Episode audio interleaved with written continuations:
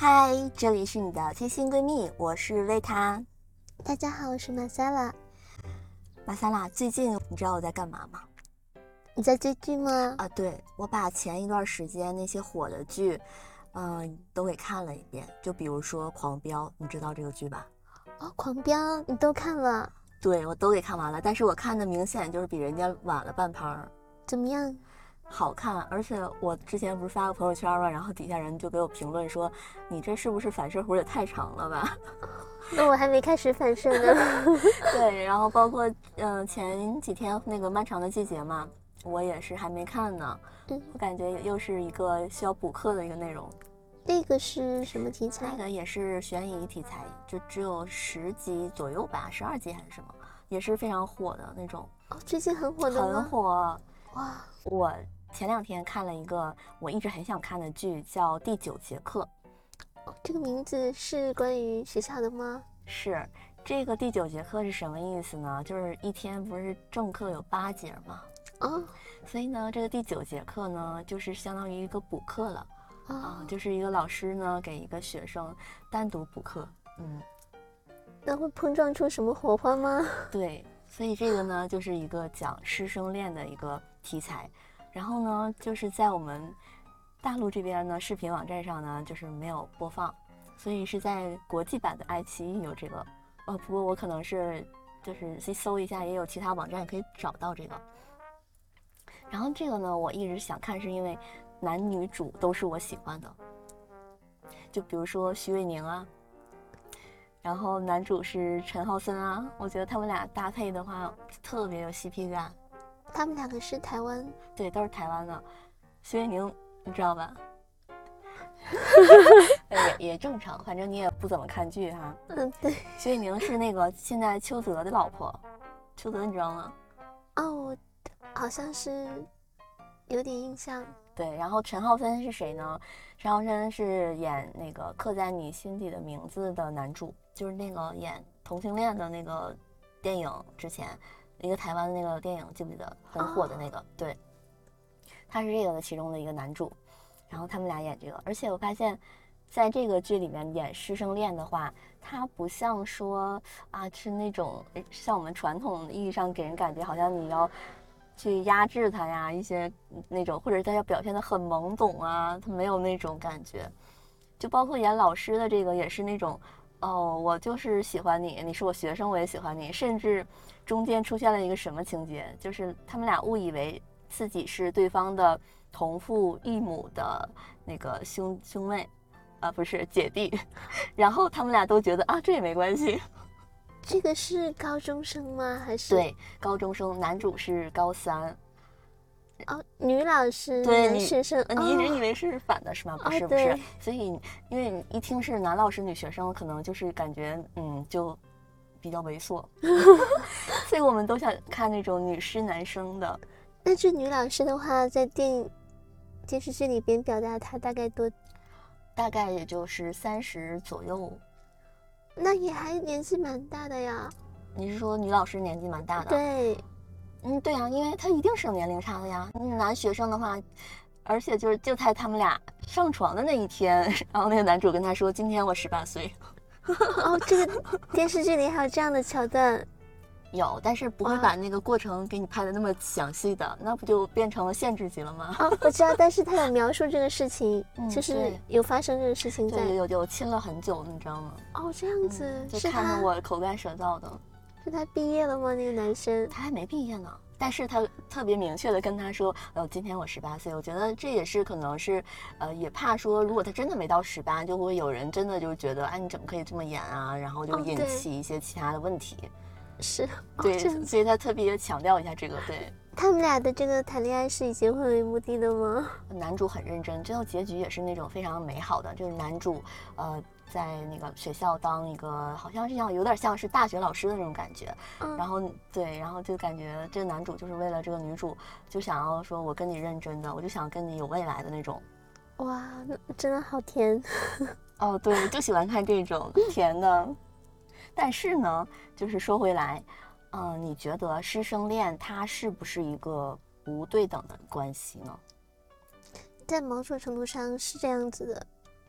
而且我觉得像你说的这个电视剧里边的现实生活中，可能更偏向于是，不管是女生还是男生啊，读大学或者研究生，他的教授或他的导师，这样子的可能会多一点，会不会？哦，你是说，如果是成年人，就是年纪稍微大那么一点点，能为自己负责？因为这个电视剧表述的，听你讲，男生毕竟还是在上高中，还是个宝宝，对，所以家长应该是会干涉。理论上，这里面就是讲了大量的，就是男主的妈妈怎么干涉的。哦，这样子。对，然后最后呢，是女主跟男主的妈妈相当于是，嗯，和解了。但是他俩为什么不和解呢？还有一个更 drama 的剧情，嗯，就是这个男主的妈妈，她在上大学的时候，跟他的那个大学教授就是睡了，然后但是这个大学教授是有家的，这个大学教授的女儿就是这个女主，你说多么 drama 的剧情？哦，那这个就是剧本才这么写，所以说为什么会出现说他们俩误以为自己是对方的同父异母的姐弟？哦，就是他怀疑。他妈妈在大学的时候，那他爸爸在哪里？哎，对他妈就是厉害，就厉害在这儿。就他妈在上大学的时候有一个正牌的男友，就是他们也是同一个大学的学长。但是呢，他妈就跟这个老师劈腿了。哦，这样子，就是说这个孩子他不知道是谁的孩子吗？还是？嗯，其实某种程度上他自己可能知道，但是他不想说，他可能不想让女他，因为他想让女主跟男主分开嘛。他甚至是故意，就是想让女主以为他俩是姐弟。但是男生的爸爸和他们生活在一起吗？对，男主的爸爸妈妈是生活在一起的。哦，这样子。但是现实生活中，如果说孩子在高中的时候交女朋友，然后这个女朋友刚刚好是自己的老师，如果在内地的话，我觉得会很很难推进下去，甚至老师会被。对，这里面也会经常去体现说，这个女主经常会面临被辞退的这个风险。哦，这电电视剧有这么描述。对，因为这个男主的妈妈就是他们家很有钱嘛，然后他妈妈就是属于那个叫家长会会长，就是你看还有这个职务啊。对，然后他爸好像又是什么那种董事长啊之类的，就男主很有钱，嗯，然后男主，那女主呢这边就是。嗯，因为他妈跟他爸就是劈腿这个事儿，然后导致女主家破人亡，你知道吗？哦，就是相当于女主的妈妈也妈妈爸爸都没了，都没有了，就是车祸呀什么的。嗯，哦，那哎，好凄惨啊。对，然后就是我觉得你说那种情况啊，你看这里面又提到了什么问题呢？就是这个男主的妈妈，他就说说自己在大学的时候明显是被他这个教授给骗了，因为。你想啊，对吧？就像我今天刚刚跟你问你的那个问题，嗯，对，就是这个女主的爸爸，他以自己是教授的这个身份，然后好像就是，呃，去骗一个二十多岁的一个女学生啊，感觉非常的游刃有余。对他年纪的话，情商、智商肯定是在他之上的，甚至是比如说他会承诺一些，哎，我会给你推荐什么好的工作呀？你说有没有可能？对，有可能，而且本身他就是自带光环的，因为他是老师，然后他在传授你知识，然后他在讲台上或者是举手投足之间，都会让学生有一种可能崇拜或崇敬的一种感觉，然后误以为这个东西把它升华成是不是爱情啊？是，而且就是你会觉得他这种吧，你说身为这个所谓的就是属于下位的这个人，就比如说。当时的这个男主他妈妈吧，他还在上大学，他还是个学生。你说难道他就是没有一点点的那么一丝丝的侥幸啊？会觉得说跟这个老师在一起，其实他也知道老师有家吗？他难道不会想着说我会得到一些什么吗？他肯定也是有这种想法。他肯定是愿意的，这个又不是就是都是一个愿打一个愿挨的这种关系。是，所以就是，嗯，不一定说这个上位者就可能他就处于一个绝对的。一个主导的这种情况，对对对，因为这个东西是两厢情愿的吧，对吧？但一般话说回来，你说这种师生恋，一般是谁主动呢？你觉得会合理？我觉得肯定年轻的那个会比较有吸引力，但是如果说迈出实质性的一步，可能还得年轻的那个有一些就是不拒绝，对不对？毕竟你是说那个上位者要主动。呃，就是说老师要主动，对不对？你说呢？还是说这个跟性别也有关系？但是我觉得，呃，这肯定有关系。主要老师主动的话，可能有的时候会不会是因为学生会错意了呢？就是老师关心你，或者是帮你解答一些什么问题，他只是出于他职业的。但是在比如说像是我们看到的这种影视剧的题材也好，嗯，我觉得更多传达的就是老师利用了自己的这个身份的优势，对对，尤其是男的（括号男老师吧），嗯，咱女的等会儿再讨论。男老师肯定会说，哎，你看，我觉得我很欣赏你啊，然后怎么样怎么样。其实他是有他自己的目的，他可能是要得到他的身体啊，对吧？很直接的。你说老师这么说的时候就已经有目的性了，并不是说他。就单纯的在夸赞学生，或者是说在给他传道授业解惑这样子，对他肯定是有一些举动，比如说他在用肢体去试探对方，对吗？哦，对。然后那个学生可能就是处于一个半推半就的状态，但那他这个学生可能有一点儿，首先我分析这个学生的心理，他第一，他可能是怕我这么直接的如果拒绝老师了，会不会影响我的学业呀？他会不会给我穿小鞋呀？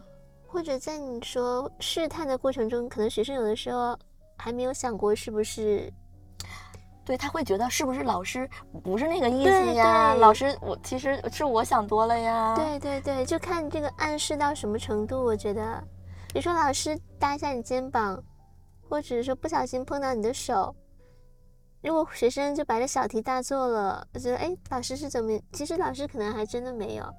其实，其实你把老师想的是不是太好了？哎，我记得你之前跟我说过，其实你比较欣赏老师。之前上学的时候，哦，对，我不知道你你们之间是有什么样的互动？因为那个时候比较小嘛，像我说，可能上大学之前的老师，你还是个孩子，然后可能对老师的那种情感就是在于尊敬老师啊，他教你东西，然后你就很喜欢他，就这样子而已。但是如果你上了大学或者再往后，就像我之前给你看过小红书上的一对所谓夫妻，那个女生是应该去欧洲学音乐，然后就跟她的那个导师后来在一起了。导师应该大她三十三十加吧，差不多，或者我见过那个，好像是一个老头儿，对对，跟一个年轻女孩儿。对，像那个我当时就有发给你。因为我有看过那个女生描述这个事情，她就说很欣赏这个老师，然后她在嗯学术上，包括就让自己会很进步的很多，然后她就感觉很欣赏，非常非常欣赏，然后那种欣赏可能慢慢就转化成爱了吗？然后老师可能谁能抵挡住一个那么年轻的女孩子，而且还是大家有共同的爱好，就是都会都对音乐都有就是那种。鉴赏能力，然后会不会就是？我觉得他俩之间事实是怎么样的，我不清楚。但是我总觉得呀，像这种，呃，大多数情况下，我怎么觉得都是始于一个男性的性骚扰开始的爱情呢？就是说句难听的话，也有可能，因为毕竟他们就是女生，可能都不会往那个方面想，因为他们这个年龄差，可以是人家说是。也是对对，有一点那种的了。因为如果三十五岁以上的话，真的差不多了。我觉得就是利用了一些什么呢？嗯，给他的承诺，给这个年轻女孩的承诺。哦，对对对，嗯，资源对资源的承诺吧。对，可能画了一个大饼。对，然后再加上对吧？在这个情况下，然后他对你一步一步的进行身体上的试探，然后呢，就是有了第一次之后。就有了之后的事儿了，顺水推舟。对，主要老师是利用了职务之便，这个不得不说。如果说真的发生什么的话，是。那反过来说，女老师和男学生可能又是又跟这个情况也不是特别的一样。首先，这个主动的人有可能是这个男学生，有没有有没有这种可能？当然，也有可能是女老师。首先，这老师应该是外形很年轻靓丽，男学生可能才会。因为刚刚我问你为什么电视剧里边他俩年龄差多少？因为如果一个男学生他上高中的话，如果老师刚刚好是师范的专业毕业以后，他可能二十四岁、二十五岁，说实话年龄差就没那么大。如果说老师再是那种比较会打扮啊，在男孩子情窦初开那种那个时候，忽然之间跑出这样一个人。可能也会让他很心动，但是三十左右的女性在这个年龄段的男性心目中，其实也是有吸引力的。也是也是，因为现在四十岁，像前两天看王心凌，好像 就是少女感很强。对，我觉得他们俩的禁忌之恋主要是在于他们的身份。对对对，是因为不被外界认可的。但我觉得这种事情可以是学生毕业以后，嗯，然后你是说再在一起还是怎么样？对，会更好一点。对，其实你说的那种吧，那就不叫师生恋了，可能因为他毕业了嗯就没有这个师生关系了呀。哦，那倒也是，但是这种东西还是，如果是男生没成年，或者是说，即便男生成年或女生成年了的话，也是不太好的。首先就是我觉嗯得不好的原因，就是因为这个身份，咱不得对不说。对对，那假如说你你现在是一个老师，嗯，有个学生就是说喜欢你，嗯，你你觉得这个学生，就抛开他学生的身份不说，你觉得是你的型，你是你喜欢的那一款，但是我觉得还是要抛，不能抛开身，要抛开身份来就看不。就假如说他就是你喜欢的类型，但是呢他就是你的学生，然后他就也跟你表白了，然后你你怎么办？他多大呀？就比如说是十八，十八就是高中，高中还没毕业，就相当于我是高中老师。对，你是高中老师，那肯定不行啊。那可以，但是你你觉得嗯他确实是你的型，你别忘了这一点。那可以等他毕业了，然后，不然在在我们这大环境下工作，第一个不要。这孩子的话，对他高考也不好啊，哎，有没有一种可能，学习。就是你们俩其实就是秘密的恋爱，就是首先你们俩肯定是谁也不能让知道，这种情况下，你觉得 有没有可能？我觉得这个不好，很很不可能、不可行。因为我开始的时候为什么问说上大学了以后会比较好？因为大学毕竟你不住在家里，啊你住在家里就是学生的话，这个东西对吧？常在河边走，对吧？就是比较会。假如是你嗯大学的学生呢？大学学生相对来说会好一点，但那个的话也那个可以隐秘一点，但是吧，啊，就是这个可以了，就是没有什么道德上的不行的地方道。德上的不行，可能学校的规章制度不行，就所谓的隐藏是因为规章制度不同意这样子才不能这样子。对，其实我觉得你要是说，万一俩人真是真爱的话，你也拦不住。就是、其实大学我觉得还好，因为大学本身就可以恋爱了，在中国的社会问题还是这个是身份啊。身份，如果是老师的话，你可以等他。就是你们现在也不是说要结婚或者要怎么样，就是相处一下，比如说一起吃个饭啊，或者怎么样子，就是周末一起去哪里走走啊。但走得太近肯定会被人看到，就是不被发现就比较难了。就被发现以后，老师可能就是工作难保，我总觉得。我觉得确实不太好，就对就哪怕你是大学的，你也听起来也不是那么回事儿。对你记不记得我们有朋友，然后他是在大学工作，他就有这种明令的要求，就不能和，啊，大学有明令的要求吗？应该是嗯因为这样子的话，像我刚刚讲的那个，嗯，相差那么多的，那个是在嗯国外，女生是去留学，是对嗯方是外国人，可能外国的话，对这个东西政策是默许的，就是甚至说不干涉，就是 OK，那就还好。嗯，我感觉确实是大学生的话，也不是，也不能，也不能说公开吧，就是说你们俩在一起，我觉得这种肯定是不行。但是呢，如果你真喜欢对方，你可以隐蔽点儿。嗯，对，可以说两个人不要在这个城市，然后跑出去，在城市里就是会被撞见的可能性会比较大。对，但你话又会说回来，如果说你觉得褪去了这一层光环的话，嗯，你觉得他们这两个人真的是适合的吗？也有可能。所以，嗯，怎么说？如果说他是他的授课老师，属实是有光环在的。但是如果只是说谈恋爱的话，没有什么后续的东西，只是一个当下的事情，其实还好。如果说你想把他作为伴侣，然后甚至说到结婚那一步，那你就要考察一下这个人到底是因为他的光环你才喜欢他，还是因为你本身就很喜欢他。嗯，说的很理智。对，嗯，那其实除了这个师生之间，我觉得，嗯，还有一个比较不对等的，比如说，像是现在有一些主播和粉丝啊恋爱的这种情况。这种是公开的吗？哎，这个话题呢，就相当于说，这个主播希不希望别人知道他有对象，对吧？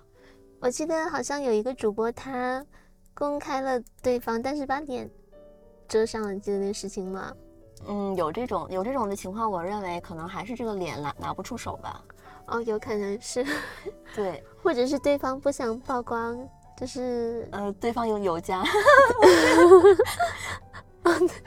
也也有可能，或者是对方，因为这些网红啊、主播啊，可能我不知道他们会觉得找一个这样的人会好还是怎么样。我首先我觉得他这个粉丝分几种情况吧。第一种，这个粉丝他就是经常给他实打实的，人家是要给他去打榜啊，去充钱啊，嗯嗯，对吧？送礼小礼物啊，就是那种网络上的礼物啊，这种的金主啊，那他跟这样的一个就是所所谓的榜一大哥在一起啊，这种或者榜着榜一姐姐啊，是这种的，啊，这种的话我是有听说过这种。而且呢，这种情况下怎么说呢？就一般来说，比如说到了一些什么一些节日啊，比如说他们要打榜的时候，他就会跟他说：“哎呀，说亲爱的，嗯，我还差点业绩，你还得帮帮我。”所以我就觉得，哎，这个就就听起来就不像你大概你俩是真正的恋爱吗？感觉又不像。但是我刚刚忽然有一个想法啊，诶，就是你这样想，换一个角度想，这个主播他的事业就是直播打榜，对。然后呢，他只是帮他事业，并不是说给他钱。他并不是说，哎，亲爱的，你要给我转多少钱？其实像打榜这种的，实际拿到主播手上的钱是会被平台扣掉一大部分的。所以，如果换一个角度想，他是不是帮助他的事业呢？如果你想帮他找一个男朋友或者另一半，他可以帮助你的事业。如果这样子想，好像也也就还好，有没有？就是你要知道，就比如说这个榜，假如说他。没跟他在一起之前，他可能觉得我冲榜啊什么的，是一种追逐的过程。但是呢，跟他在一起，他可能就会对对方是另外一种要求。那如果是这样的话，如果说这个榜他一旦不打了，是不是意味着这个关系也进行不下去了？嗯，就是看主播他要打这个榜是为了想要钱啊，事业呗，还是为了事业？对，因为好多主播希望有人给他刷礼物，是为了嗯要那个钱，对吧？嗯，钱是钱和名，它是名和利，我觉得这种情况是要绑在一起的。我觉得他这个主要还是想要利，就是想要名，想通过他，然后更让自己的事业嗯上一层楼。其实如果是钱的话，他没必要让他去打榜啊，他可以直接转他，转他的话不是百分之百都到就是女方或男方手里，就是到对方手里嘛。但通过打榜这个可能缩水了一大半，但是可以让他的事业更上一层楼。这是比如主播在丰满自己的羽翼，通过对方，其实这样想起来也无可厚非。只不过对方会怎么想，要这样看。哎，那我问你，你认为，嗯，一个所谓的这个榜一，嗯，是没有跟这个主播在一起之前呢花的多呢，还是说跟这个主播在一起之后他会花的多呢？这也是因人而异吧。我觉得看这个打榜的这个人，他是怎么想。他如果说给主播打榜就是为了。追他哦，我想起来了，这个问题的关键是什么了？因为呢，很多人呢，他比如说我没追到你之前，嗯，我给你打榜，行，可能我在追逐你。那我追逐你，我追到了你之后呢，我也是想对你好的，但是呢，我可能就不会再给你花在这种表面上了，我可能是实打实的为你买这买那。但是这个主播显然他想要的是，哎，亲爱的，你再给我打个榜，我觉得这个是不是性质又变了呀？不觉得有点伤心吗？其实也。不是啊，你这么想，比如说你现在想要一个礼物，你是想要别人送给你他觉得好的，还是你觉得想要的东西？那肯定是我觉得想要的呀。对呀，那比如说你就想打榜呢？啊，我就想打榜。对呀，那你说你是想要他给你送他觉得好的礼物好呢，还是要他给你打榜好呢？哦，我明白你这个想法，对吧？所以说这个因人而异。如果再就是看对方。我还有一个问题，就这种打榜的那种榜一大哥，他会只给这一个主播打榜吗？这个你看，我刚才说的这种情况，不是他俩说在一起在一起以后，那他就不会再去别的主播直播间给其他人刷礼物了，对不对？我觉得一般来说是主播会有有自己有要求，说你就你不能给别人刷了吧？啊，就像王思聪那种的，他会。毕竟他的恋爱比较短暂嘛，所以说不耽误，可能是。我觉得王思聪应该是这样子，他刷礼物以后，他有女朋友的时候，他就不直播了，就不看直播，也不给任何人刷礼物了。然后这个。恋情持续了一周，一周之后再刷。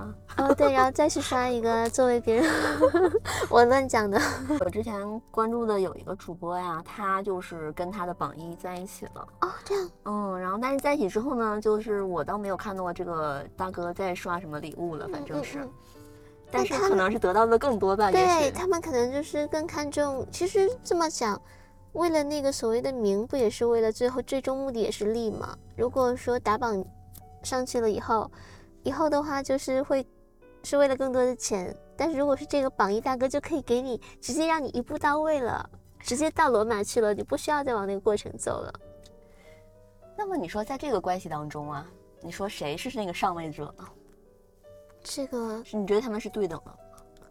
恋爱的话，嗯，其实这个主播也要看，有的网红其实他自己本身就是豪门了，对，所以像这种网红的话，可能就比较对等，我觉得相对来说，但是也要看那个一个各取所需是吗？对对对就一般给主播刷礼物这种大嗯哥，他不会只给一个主播刷的。对，就刚刚我所以，问你，所以你要是你能对这个大哥所谓的大哥，你有什么提出一些什么要求吗？也也可能看这个大哥是不是够爱这个人，是不是真的就是真爱，是吧？但我还有一个问题，就是这些给主播刷很多礼物的人，他们是出于什么呢？就是追求他，对不对？并不是说我刷完以后，就像当时勤奋给刘畊宏刷礼物的时候，你记得吗？嗯，那这个就是你还是属于看这个大哥到底有多大实力了，对吗？对，就是说他刷完礼物，可能并不想说和另外的主播有联系方式啊，还是怎么样子，只是就是欣赏他的一种方式，一种表达方式，可能就还好。那如果是这种情况下，他应该是属于给很多人都刷的。对，但是现在的情况是他和其中一个人成为了男女朋友关系，对吧？但其实理论上女方是没有权利干涉他这个的，因为人家只是刷礼物，只是一种休闲娱乐的方式。那如果在一起了，他有没有权利干涉呢？其实我觉得也没有权利干涉。如果说他只是嗯想，首先如果只是恋爱阶段的话，你没有权利去干涉对方的财务吧？你们又没有结婚，又没有所谓的夫妻共同财产，人嗯家花自己的钱做自己的兴趣爱好，嗯好像也无可厚非吧？就假如说你是那个大哥的话，如果说对方给你提出了这种要求，你不能给别人刷了，你会选择就哎这个女的管我管好多，我不要跟这样人在一起。这么说吧，如果他足够喜欢对方的话，他可能会为对方去改变；但他没有那么喜欢对方，可能就觉得有点，就像刚恋爱的时候，可能你提什么条件，对方都觉得 OK OK，、嗯但后来他会觉得怎么这么多事儿呢？对吧？那是是不是就是不够爱了？对，那哎，话又说回来，就比如说明星啊，跟助理在一起结婚生孩子这事儿，你怎么看？这个的话，如果从两方来看的话，就比较合理；但如果单从这个事情去看，就不合理。怎么不合理呢？因为可能就觉得，首先明星和助理在一起，一定不是这个明星最年轻的时候，就是你看一个哦。顶流，嗯，他二十几岁的时候，他会跟他助理在一起吗？那个时候都跟别的明星在一起。嗯，对，嗯，眼花缭乱，然后就是你说明星和助理在一起，我感觉都是这个明星至少要过了三十五岁以后，嗯，而且他不是当时肯定绝对不是那种所谓现在顶流，就是最红、哦最当红的明星。有点道理。有没有一种情况啊，嗯就是这些明星在年轻的时候呢，他们跟这个助理呢，其实也有一腿，只不过可能这个助理属于那种没名没分的情况，这种情况我觉得应该不多，因为你看或者说这个助理不是他的唯一，这种有可能吧？我觉得很很有可能吧。但他没必要和助理有这种关系啊。但有可能，但是那时候助理也不是，也没有也没有名分，我觉得是啊，没有名分呀，那那就是也是就是有关系啊。对，有可能其实就像对你说的对，应该会有这种情况，但是大家就各取所需吧，我觉得。我觉得这种情况下就特别容易，因为嗯你想，这个明星对吧？他那么多的资源，他那么好看，嗯嗯，然后他要是提出一种什么要求，然后那助理觉得我也拒绝不了你，然后但是男生的男明星的女助理是不是？嗯，对，就是而且女助理也会觉得我好像，也觉得我好像也没吃亏吧，会有这种心态吗？嗯，就像之前讲的那个明星和粉丝，对，明星和粉丝就是约呀、这种，对，但是你这个说的事情，约和谈恋爱是两个事情，约哎可以不谈感情，对不对？也有可能吧，说约只是约，但有嗯的人他可能不这么说，对吗？他可能是让你认为你在谈恋爱呀，对吧？这不就是他们的手段吗？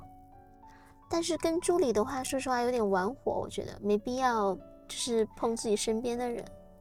嗯，而且再有一点，一般明星都会找同性助理。现在，嗯，对，所以这个可能可能性也会就是避嫌嘛。而且还有一个，你也要看助理长什么样子。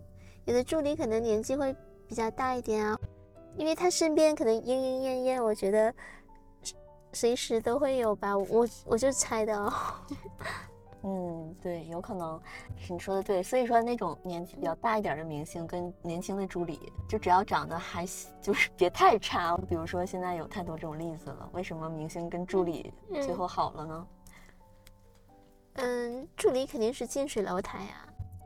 就是我想说的是，就是明星，比如说跟粉丝好了，嗯嗯，或者是跟这些，就感觉上是不对等的这种关系，嗯。你不觉得明星其实他会给人一种就是我好像在跟你谈恋爱的感觉，但是你好像又没有资格去管我的感觉，其实就很被动。但是你又觉得这是个大明星啊，这我怎么能拒绝他呀？那比如说是你的话，你会拒绝一个你爱的明星吗？嗯，像你说的这种事，他只想跟你谈个恋爱，还是跟你结婚了？不是说那谁能说上来就说我要跟你结婚呀？那不都得有过程吗？这么说吧，有多少是所谓的炮友转正的结婚的呢？是不是有？就是网传的，我们知道的，对吧？有这种情况吧？有，比如说，比如说潘某和他的老婆哦，是当时他甩甩不掉了吗？我不要这么讲，因为我觉得可能是女生一定是想和男生确定一段很稳定的关系，但男生是那种就比较。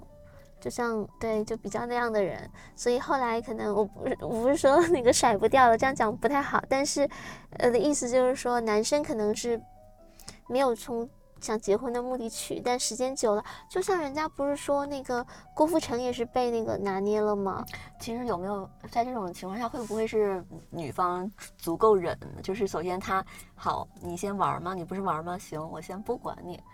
哎，主要是我能挺得久啊。但是你回头一看，我还在呀。这两个人的问题还有就是女生小太多。嗯，是啊。所以说这个不对等的中间，它一定是有可以交换的成分在的。作为一个男明星来说，男明星也觉得说，哎，比我小那么多，是不是也还行？就是从某种程度上来说，我因为他们的这个需求可能就是一个，我感觉现在很多那种大龄男明星都会需求一个二十来岁的。不管是谁吧，漂亮就行。所以就其实我们在聊这话题的时候，我脑子一直在想黎明。我觉得他真的太优秀了，这样看起来。就是他怎么就优秀了呢？他不是跟助理好了吗？因为他的助理首先可能比他小十岁多一点点，但他助理也是离过婚的。就你的意思，他不找漂亮的年轻的，就是他好的品质。而且他和助理的话，是因为怀孕了，怀孕以后他，我不知道现在可能有没有。登记啊，但是在最开始孩子生出来之前，他们俩都没有登记。但是黎明一直有把公司也给也给这个女生了，然后给她买很多东西。我觉得就跟郭富城形成了鲜明的对比。人家不是说那个郭富城太太带着小朋友出去，就以郭富城的这种状态给孩子和太太坐商务舱或头等舱应该没问题吧？但是他好像没有，嗯，就觉得。郭富城就是那种，包括那个熊黛林之前，嗯，我觉得他对他也不够。但是你看黎明对乐基儿，真的是太优秀了。所以不管是就是同样的情况，而且那个助理长得我觉得属实是很一般，就是黎明的这个太太，对。但是呢，嗯，虽然我觉得黎明应该。就值得更好的。比如说他他要是离婚要找你是吗？那倒不是。嗯，那其实，但我觉得如果真生活在一起，可能有些偶像的光环就没有了。所以还不如这样远远的看着，就永远都那么漂亮，永远都就是那样看着，就是发闪闪发光的样子。所以我刚才在想，如果有那个机会的话，我肯定也不愿意去破坏这个美好的感觉。他真的说那种要要喜欢你的话，你可以真的拒绝他，拒绝他的时候你不会觉得。但如果有那种情况，肯定是首先那首先是我一定要有那个情有那个条件可以去他的那个身边。首先我没有做这个事情，就没有这个机会。你可以买那个嗯包厢的演唱会的票跟他合影。那合影算什么？肯定不行啊！那个那个对，就是我的意思是见到你了吗？近距离见到你。见到了的话，来加微信。哇，那个不不，就是人家之前你说的特别好的一个事，你就说不要，就是明明呃，会跟助理在一起，是助理怎么样子成为他的助理，这个是最重要的一步。是啊，就比如说大家都在说吴千语怎么厉害，因为吴千语交往的都是那种形象较好的有钱人嘛。嗯，然后呢，我大家就说吴千语主要是有两点，第一点他是男生还是吴千语，您不知道吴千语吗？我不知道，就是以前那个呃跟林峰在一起啊，后来也是香港的那就是个女生对吧？哦。哎，吴千语就是属于长得挺好看的，然后大家就说吴千语主要是第一长得好看，第二她能认识这些有钱人。那你说最重要的是啥？如果这两点选一个，你觉得有钱更有能认识有钱人？对呀，能认识有钱人比长得好看更重要。对，因为好看的真的太多了。对，那他不认识有钱人也白扯。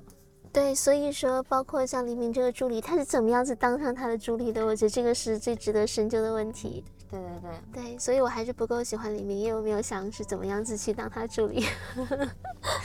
哎，然后还有一个就是比较不对等的，我觉得就是上下级的这种就是恋爱的情况。嗯，上下级其实这种的话，应该是如果有一天他们结婚以后，有一方一定会就是退出，就不会再成，不会再继续上下级这个关系。嗯，其实我觉得，甚至到。恋爱的这个情况也应该分开，因为有好多公司，据我所知，它是不允许办公室恋情的。如果说你们俩，那你们就要离开，有一个要离开。但你有没有想过，上下级之所以能在一起，就是因为有这个土壤。对，但是土壤的话，你就是要 看清本质。你是因为他是你上级才喜欢他的吗？那如果有一天他不是你上级了，那你会不会首先？他如果是你上级，被公司知道以后，他就不会是你上级了，就不允许这种事情发生。现在好像企业都有这个要求了。其实我之前我有谈过一个，就是属于我的下属的那种恋爱嘛。然后我就是特别能感受这种为什么能跟下属在一起。嗯嗯，就是因为他把你伺候的太好了，然后你就觉得我。你就其实是挺享受那种感觉的啊，那肯定。那你就顺其自然的话，你们俩就在一起，在一起之后吧，首先就是有一种地下情的感觉，然后地下情你也觉得这事儿肯定也不能让别人知道，因为知道了确实也不太好。对。但是吧，在一起时间久了之后呢，你就心里开始不平衡了。为什么呢？因为比如说那个时候我们俩出去的话，都是我给他报销，然后他会对我发脾气。但是之前他脾气特别好，他就是个小绵羊。我觉得，哎，这个人脾气可真好。没想到时间久了之后，发现，哦，那个可能是他对上级的脾气，但不是他对对象的脾气。他对对象的话，可能就是另外一个模样，你就会属于这种，你就会把他那个真实的模样给包裹住，就分不清楚了。对，有这个可能，所以尽量还是不要谈上下级的这个恋爱，也就是这种不对等的关系。其实理论来说，它是包裹着一些，嗯，对，嗯，就是不那么纯粹，这样讲吧。但是有的时候，他之所以能够在一起，就是因为这个不对等的这个因素，就是这一个身份的原因，然后让他一开始觉得说，哎，这个人好像挺好的，就相当于说不对等的这个关系是他们在一起的一个引子。对。但是如果这个关系能不能持久，能不能开花结果，就要看真正相处下来，把这个关系，因为他。这个不对等的关系不会不会是永恒的，我觉得它只是一个阶段性的，就包括老师和学生，总有一天学生会毕业，总有一天他不是你的老师。所以我觉得，在我看来，这种可能性就很小。就比如说明星和助理，好，嗯嗯，如果他不再是他的助理了，好了，明星找了个新助理，哎，那请问，我有时间跟他相处了吗？问题就是，哦，你说的，我又在想黎明，因为人家已经生小孩就变成太太了，所以这个你说的是谈恋爱以后，然后他就把他。就是这个人不当他助理了。对，假如说咱不要这个身份了，那行了，那我也有新的助理了，那行了。如果你是他的，现在是他女朋友的话，你会允许他再找一个女助理吗？这很好解决这个问题，就是以后你的助理必须是同性。哦，那行，即使我找了个同性，但是问题来了，那我可能跟你我们这种工作，你如果你不在我身边，请问我还会跟你在一起了吗？我还会喜欢你了吗？这是不是一个本质的原因？这就看有没有结婚了。如果没有结婚的话，可能就，但是我觉得可以换一个身份继续在一起，因为助理本身你就是服务这个明星的，对吧？但是后来你变成他女朋友了啊，你的意思就是可能我也为你这个事业所对，我也每天跟你在一起，只不过我不再是你的助理了，我不拿你的工资了，我拿你的是那种年薪了，股份，对，加我当你的合伙人，对对对，就那个性质变了，就不是上下级的了，像你说的是合伙人了，是平级的了。对，就我之前还有一个领导，嗯，他呢就是年纪不大，但他结婚了，有孩子了，然后他就会经常的跟我透露出一些想要跟我在一起的想法，这种人不好。然后我那个时候，你知道，我那时候有个男朋友是在异地嘛，嗯，然后呢就导致说什么呢？我就当时就很享受那种跟领导在一起的状态，因为领导天天带你见客户，带你吃，带你喝，哎，我觉得一天可快乐了。然后我就很快的就把我的那个异地的男朋友给忘了。就相当于说我是彻底的变心了，但我变心呢，首先我很明确的就是我不再喜欢那个对象了，但是我也不是说我喜欢上我领导了，但我确实喜欢跟我领导在一起的生活。你有这种体验吗？就是我。那个你能分辨出你是喜欢这个人，还是你喜欢的是跟他在一起的这种生活这种感觉吗？我记得你之前跟我说有一个观点还蛮对的。其实你跟哪个男朋友，举个例子在一起，如果你们两个每天都是在一起玩的话，去度假的话，那跟谁在一起都很开心。嗯，所以说这个人的话，可能被那个环境就弱化了。就是是谁，好像就像你说，你跟领导，但是每天做那个事情，可能让你就弱化了这个人的概念。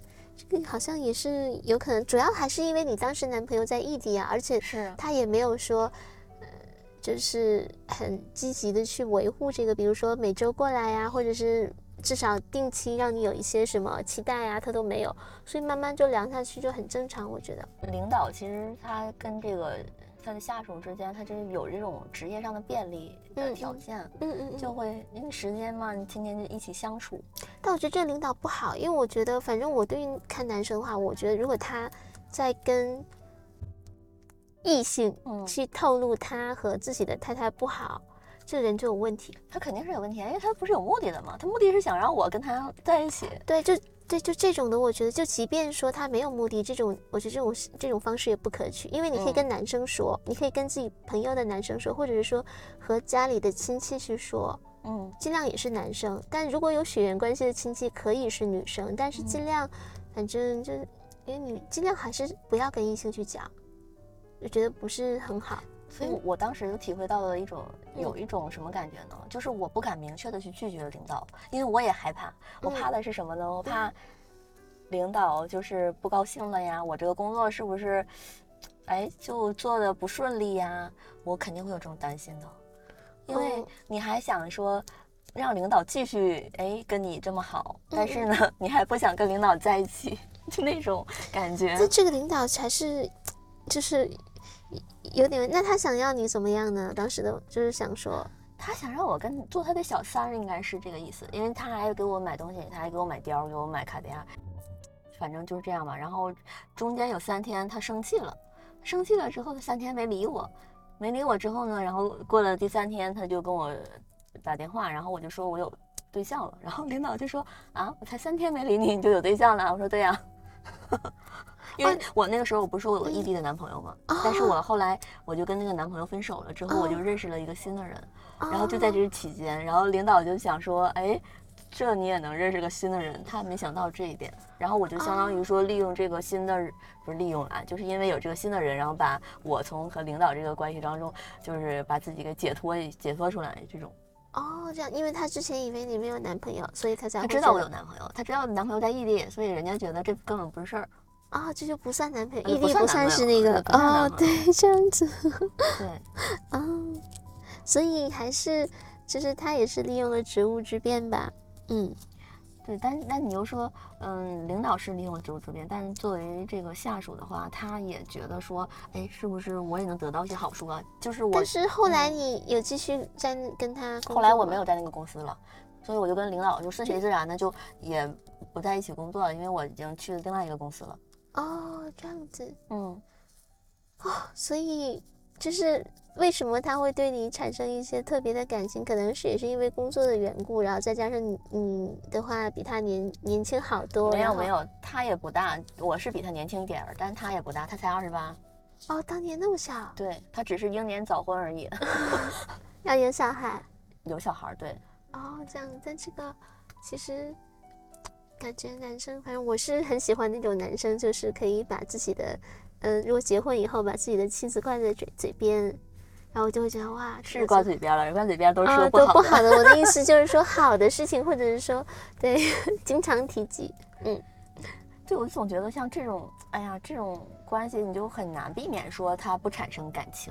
嗯嗯嗯，对，所以我觉得都正常，就是从两方来看，这种事情能发生，就一定是两方一起推动的，所以是一个合情合理的事情。只不过它能不能持久，能不能就是说真正的，嗯，长久啊那样子，或者甚至说有结果，就会不会结婚，就是另外一个事情了。嗯，就是在心理心理学嘛，就是比如说心理医生和这个来访者，他们之间就是说不允许不允许在一起。然后他说，那个就是如果你们要在一起，你们要在这个咨访关系结束三年之后。其实这个说的就挺扯淡的这个事情，因为之所以能够欣赏，不就是因为有这个关系吗？你结束三年了，你我我还喜欢你是谁呀？也就是说，他会错把心理医生对你的关心当成爱情。这个很容易，因为心理医生对你是无条件的接纳和包容。其实你要这么讲的话，其实我很容易喜欢，就是医生和老师。对，因为我觉得他们对我们有帮助。嗯。但是我那个喜欢其实真的很就很单纯的喜欢，就是我喜欢你，没有想干嘛。哎，那你有没有就是遇到过那种金钱差异巨大的那种在一起的情况？金钱差异巨大的，其实明星和。明星如果和助理啊，不是经纪人，没有资源那种经纪人，其实这种就是金钱差距很大的了。嗯，这种是对，这种也算。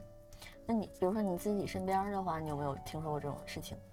嗯，就是说找一个条件很好的男生，那肯定有啊。就是可能女生的话想找一个条件非常好的，然后比自己家里边强很多的那种会有啊。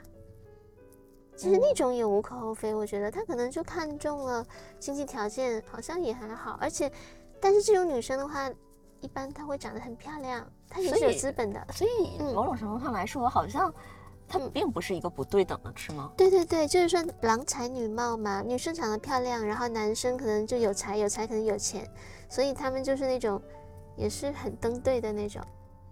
我觉得还好，其实。就是说白了，就是一个有巨大的财富，但是另一个肯定也是有什么才能对对对对，他可能自己个人条件好，长得很漂亮，然后自己的，嗯，比如说学历呀，自己的能力呀很强，可能就是在家庭背景这个方面没有对方好，这样我觉得也也在一起好像也也可以啊。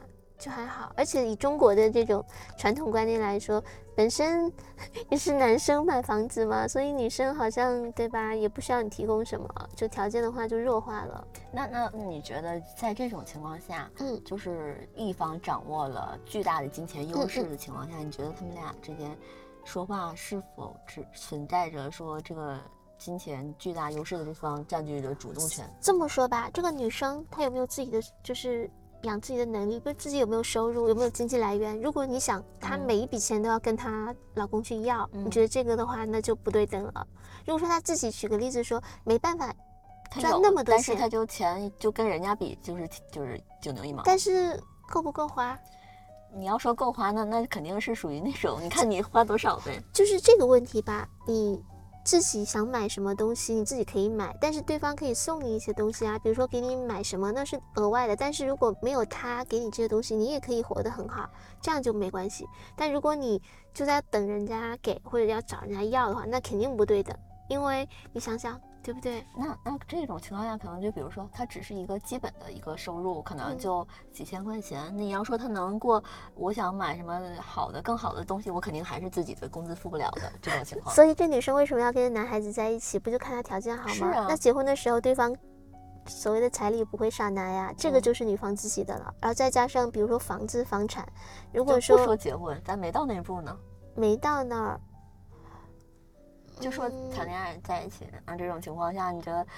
我觉得还好吧，除非你这么说吧，如果你想跟别人要东西，你觉得这就不对等了。嗯，你想去要东西的时候，那就是需要一些技巧了。所以说这么说，只要他不张嘴去要的话，这个关系就是对等的。对方给你，比如说就给辆你辆很好的车，你拿着你也不会觉得有什么问题，因为那对方又要给你的，必须收下。嗯，但是和你说啊，我想要那个，你买一个给我，肯定不一样。嗯，而且就很难张嘴说这种东西，或者说男生，哎，嗯，不说要东西了，就比如说，对方就是有巨大的金钱优势，他如果又管着这个女方的话，你觉得这种情况下有没有可能这个女方就要乖乖听话？怎么叫管着他呢？肯定这么讲嘛，都不用有巨大的金钱优势，他都会管着对方。这个好像跟钱没关系吧？男生的话，对吧？他如果在乎你，或者是。包括女生也一样啊，你肯定也会管管着对方啊。你不管他的话，对吧？如果那么漂亮，或者是那么多金，肯定身边会有，你肯定也会管。所以你觉得，呃，就是说，不管是哪方有钱，但是互相管着是，嗯，能建立这个嗯关系的基础。否则的话，就彻底变成不平等了。就只有一方管着另一方，另一方，呃，我不可能有我自己的生活，但是你可以出去莺莺燕燕，这就是我觉得他。同意跟自己差距这么大的人在一起，他一定已经做好了这个准备。嗯嗯，那他为什么不找一个自己就相当的，甚至说好一点点的，或者好好不那么多的？你要找一个比自己强那么多的，那肯定也就是说，这个没有钱的这一方就做好了被管的准备了。我觉得他应该是做好这个准备了。像我刚才说的，如果在平常的生活中有没有朋友这样，可能就是女生她的学历很高。然后她很漂亮，然后男生就是家庭条件好，但是人家他的学历可能赶不上这个女生，或者是同样的学历，但是女生是一个很好的学校，就这样子讲，就是说他肯定是有自己有优势的，也就是说一个人不会，一个有钱的男生不会看上一个什么都是不是的女生，我觉得，就是什么都没有，没有一没有亮点吧，不能说什么都没有，没有亮点的人，你觉得这样？但是你发现没有，现在。就是稍微有一些经济实力的女生，嗯，反而找的都是那种家境不如她的男的，但她肯定也看好这个男的其他的地方，她不可能是去扶贫，是是其他的，但是这个男的，呃，首先表面上看起来就是比她贫的，啊，但是他肯定有其他的东西，我觉得，或者是说，嗯，长相，对，然后或者说 那个，嗯，态度。给你提供提提供提供情绪价值，不觉得这个是一个最傻的事儿吗？就我没说找提供情绪价值的人不对，但是如果只有情绪价值，就是最傻的事儿。你说只有情绪价值是一个什么样的状态呢？就这男的长得也不行，还没有你有钱，就是能说会道，就是给你提供情绪价值。但这也是一种可能。那你说他们说窦骁和何超莲说窦骁能提供的就是情绪价值，你说他们两个这情况呢？窦骁肯定不算这种啊，人家窦骁最起码是个明星好吗？他不是 nobody 呀。但是那个明星和何超莲比起来呢，那就是十八线小明星吧。而且人家不是说窦骁和何超莲在一起以后就没什么作品了，包括就是 做最大的作品就是跟何超莲秀恩爱。而且还有一个就是他拍任何的那个有一点身体接触的戏都有一个替替身，就是他，你不知道这事情吗？这么严格，他的替身跟他长得。就是超级像。哎，说到这儿，那这属不属于就是被巨大的权力管着呢？但是他可能是，他愿意，对呀。我这次看报道是真愿意吗？还是说他不得不愿意？你要这么想，他一下子就和何超莲共享可能一百多个亿的身家，所以他为了这个身价，他不得不愿意。对，而且他很愿意，他是很愿意的，不是不得不愿意。你看他笑的婚礼的时候，嗯，就是那种发自内心的开心，我觉得是。可能每个人追求不一样吧。可能你想，他如果如果窦骁不跟何超莲在一起，他可能通过自己的努力，也可能成为一线明星，实现自己就是作为演员的价值。但是他 可能为的也是为了多赚钱，让自己的生活更好。但是何超莲这样的话就一步到位了，也就相当于说他做演员不一定会那么成功，但他如果给就是何超莲，就是他们俩可以结婚，然后让他开心，然后他就。一下子就娶了皇后以后，自己就是皇帝了。我就举个这个例子。那比如说，如何去判断你是否处于一个不对等的恋爱中呢？这边有几个小贴士啊，你听一下，就是感觉他说的对不对？第一个就是说，你感觉到自己爱的卑微，然后另外一个人却在有恃无恐。嗯。第二点就是每天都在坚持和放弃之间犹豫徘徊。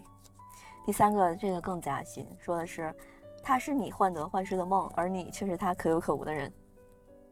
感觉就是这个备胎的感觉。哦，第四个就是你不敢去要求，因为害怕失去。嗯，都说的挺对的，可能我只能说说的不够完整，可能还要更 多这样子。对对对，但他目前说的应该都说在点上。是，所以其实这种的就是，嗯，不对等的话，就可能是有一方就是在受委屈。对，这个主要看你追求的是什么。我觉得这个东西吧，就是你自己愿意，对吧？就是你找他的时候，人家是什么情况你也知道，自己什么情况你自己也了解。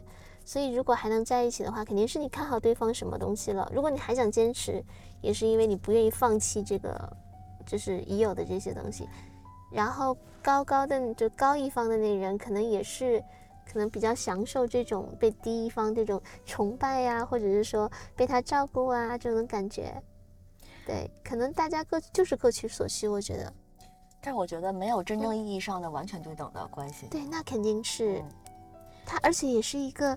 动态发展的过程，对吧？可能说两个差不多的人，如果有一天女生好像好一点，男生可能……那你说的不就是白百合和陈对，我刚刚想到也是这个事情。这个他俩是反过来的，一开始陈羽凡是大明星，白百合就是无人知晓。说 baby 和小明有没有也有这个原因？就是好在小明其实还 hold 得住，但是 baby 的话就比之前好很多。对，所以说他们俩也是因为不能说。就是从，嗯，对等关系变了，但只不过他俩的差距在越来越减小。对对对，可能在减小的过程中也是会会的产生变化。是，所以包括不光是在恋爱当中，我觉得是在人和人相处的过程中，就比如说你跟任何一个人的关系都不是完全的对等的。嗯嗯嗯，就是所谓的朋友也好，什么是朋友呢？就有的人是那种。你说他跟一个人走得很近，但那个人就是帮他做很多很多事儿，可能 某种程度上说那个是个马仔，但是他也是一个，也是一种朋友的一种形式。你你你知道那种感觉吗？我觉得这种东西也是两方都一方都是各取所需，都愿意的，都能平衡。那个做事的人他也是愿意做的，愿意的，对对 对，所以所以我觉得没有说完全。完完全全就平等了，或者是你俩在某一件事上是另外一个人是高的那一方，然后在另外一件事上可能另外一个人又又就上来了。对对对，所以这个东西好像就像你说的特别好，没有对等的感情，真的没有。对，除非说什么叫对等，就完全门当户对，像那个讲的。什么样子都是，甚至是世世家，然后从小就结成那种的。但那种的也有变化，比如这家发展的更好，那个家道中落。对呀，对呀，这个也有变化呀。而且以后还是一个动态的变，动态的一个发展过程。对，就就不要想着说。对等这回事儿，我觉得，嗯，对，这就是个伪命题。对，在发展中看问题就好了。是，那我们今天就聊到这儿。嗯，好，欢迎大家订阅贴心闺蜜，我是维塔，我是马赛拉，我们下期再见啦，拜拜，拜拜。